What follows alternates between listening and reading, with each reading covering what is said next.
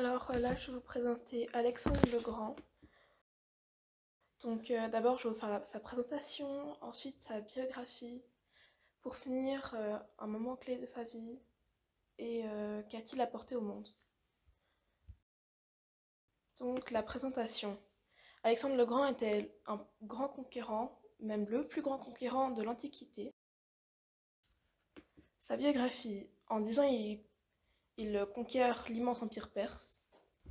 Euh, il est né le 21 juillet 356 avant Jésus-Christ à Pella, le royaume de Macédoine, et est mort le 11 juin 323 avant Jésus-Christ, à Babylone. Ce roi de Macédoine est le plus grand conquérant de l'Antiquité. En dix ans, il conquiert l'immense empire perse.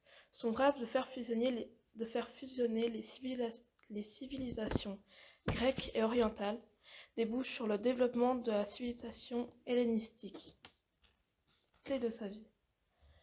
Euh, Alexandre se rend à la limite du royaume perse en 326 avant Jésus-Christ.